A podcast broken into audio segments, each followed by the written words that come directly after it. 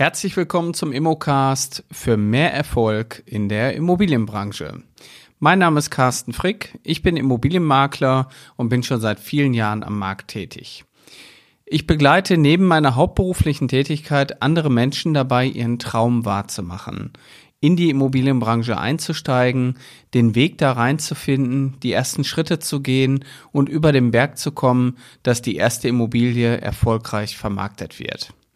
Ich begleite natürlich auch danach noch die Leute und auch bin da auch sehr stolz drauf, weil wir mittlerweile ein tolles Team gefunden haben. Also wirklich unsere Mein Makler Familie ist immer größer geworden.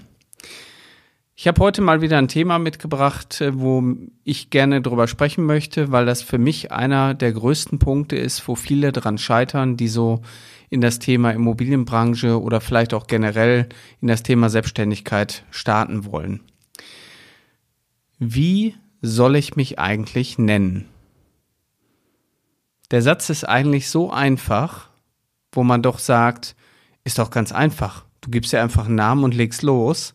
Aber das ist für viele wirklich ein großer, großer Punkt.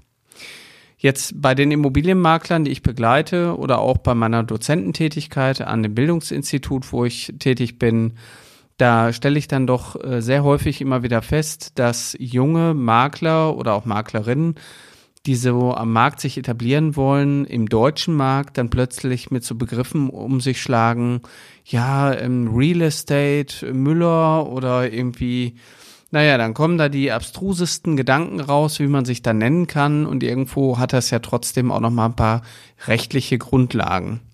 Das heißt, die Wahl des Namens hängt natürlich auch ein Stück weit auch mit der Wahl der Rechtsform ab, weil ich kann mir nicht irgendwelche Fantasienamen geben, wenn ich nicht die richtige Rechtsform habe, die irgendwo im Handelsregister eingetragen ist.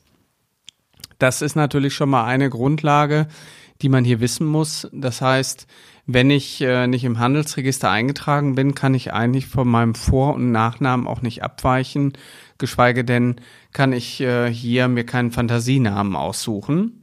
Und ähm, das will ich heute mal ein bisschen besprechen, weil so der typische Einstieg in das Thema ist ja Gewerbeanmeldung, Gewerbeerlaubnis und einfach loslegen.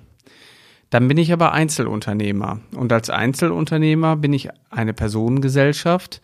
Und wenn ich nirgendwo im Handelsregister eingetragen bin, dann kann ich mich halt nur in dem Fall Carsten Frick Immobilien nennen, weil ich irgendwo mit meinem Vor- und Nachnamen hafte, weil ich ja die Person bin, die am Ende des Tages auch das Unternehmen ist.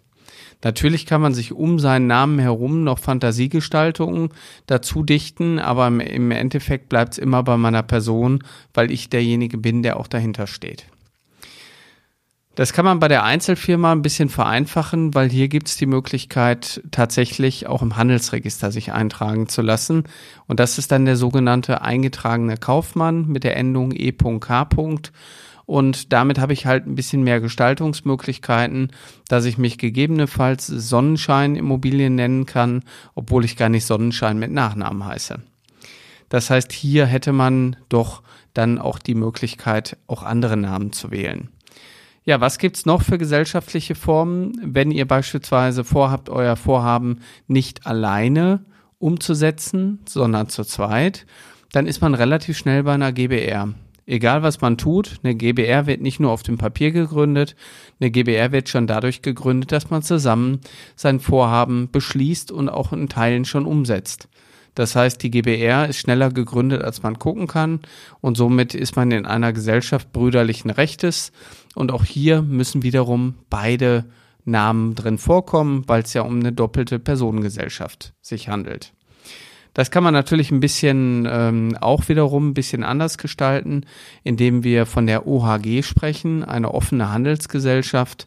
Und die offene Handelsgesellschaft ist natürlich dann wiederum auch im Handelsregister eintragbar. Da hätten wir wiederum die Wahl des freien Namens und auch äh, hier wieder andere Möglichkeiten. Dann gibt's natürlich noch ähm, die KG, die Kommanditgesellschaft. Und äh, diese Gesellschaften, die ich jetzt alle genannt habe, sind alles Personengesellschaften, die natürlich vollumfänglich mit dem Privatvermögen auch haften. Und hier kommen natürlich noch ganz andere Themen zum Tragen, weil nicht jeder möchte mit seinem Privatvermögen auch im Unternehmen auch haften.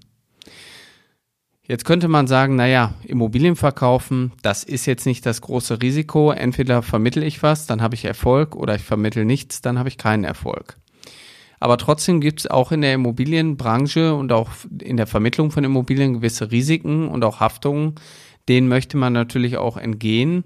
Das kann man eigentlich auch ganz gut lösen, indem man hier mit einer Vermögensschadenshaftpflichtversicherung arbeitet.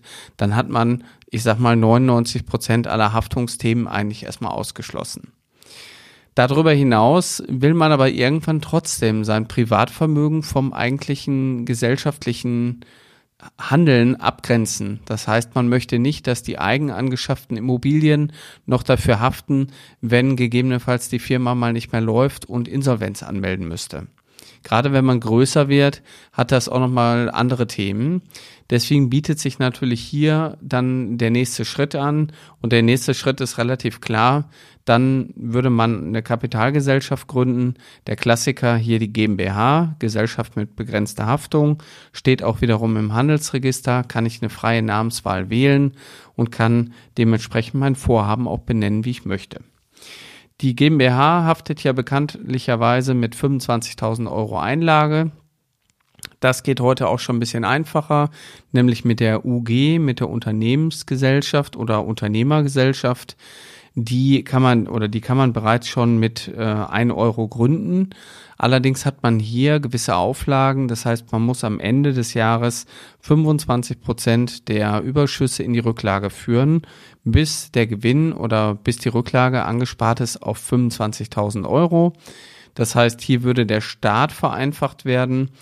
Ähm, hat natürlich auch den Nachteil, dass am Ende des Tages muss ein Zertifikat oder ein Gutachten noch geschrieben werden, dass auch diese 25.000 Euro tatsächlich ins Unternehmen geflossen sind, damit ähm, der, die UG dann umgefirmiert werden kann in der GmbH.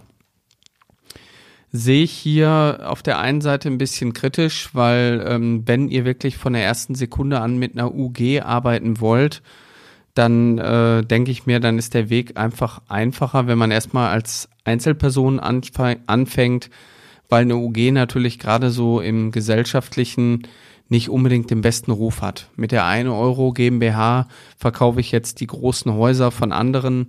Ähm, ich denke mal, in unserer Branche geht es ganz stark um das Thema Vertrauen und mit einer UG schaffe ich nicht unbedingt den größten Vertrauensanteil. Muss aber jeder selber wissen, ist auch hier keine Empfehlung, aber ist einfach meine eigene Einschätzung. Ja, dann haben wir noch die AG. Die AG als Aktiengesellschaft ähm, habe ich jetzt bei, also ich würde jetzt mal sagen, bei 90 Prozent oder 99 Prozent aller Immobilienmakler erstmal nicht gesehen, weil der klassische Makler, Vermittlungsmakler von Bestandsimmobilien muss jetzt nicht zwingend eine AG gründen. Also das kann man unter anderen Gesichtspunkten machen. Dafür gibt es auch sicherlich ähm, hier Daseinsberechtigung, aber in der Berufsbranche, mit dem Feld, wo wir uns jetzt gerade hier bewegen, sehe ich das momentan noch nicht. So, das heißt, wie soll ich mich eigentlich nennen? Eine der größten Hindernisse oder Hürden auf dem Weg zum Erfolg. Und ähm, das ist natürlich immer für viele auch so eine große Frage. Und deswegen würde ich immer sagen, oder das ist auch das, was ich unterrichte, wenn ihr im deutschsprachigen Raum unterwegs sein wollt oder vielleicht auch lokal euch nur aufstellen wollt, in eurer Stadt, in Deutschland, dann wählt doch bitte auch deutsche Namen.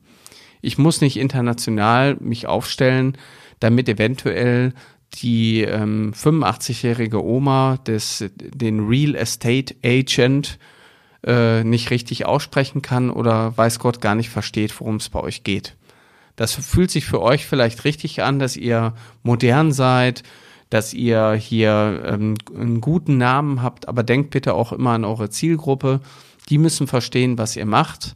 Und deswegen ist manchmal die Einfachheit in der Dinge, in in der Sache viel einfacher. Ihr habt mit Immobilien zu tun. Also guckt doch irgendwo, dass ihr das Thema Immobilien mit einbaut. Hat am Ende des Tages auch keine so schlechte Wirkung, weil wenn ihr eine passende Domain dazu findet, dann hat die natürlich auch eine andere Glaubwürdigkeit bei Google.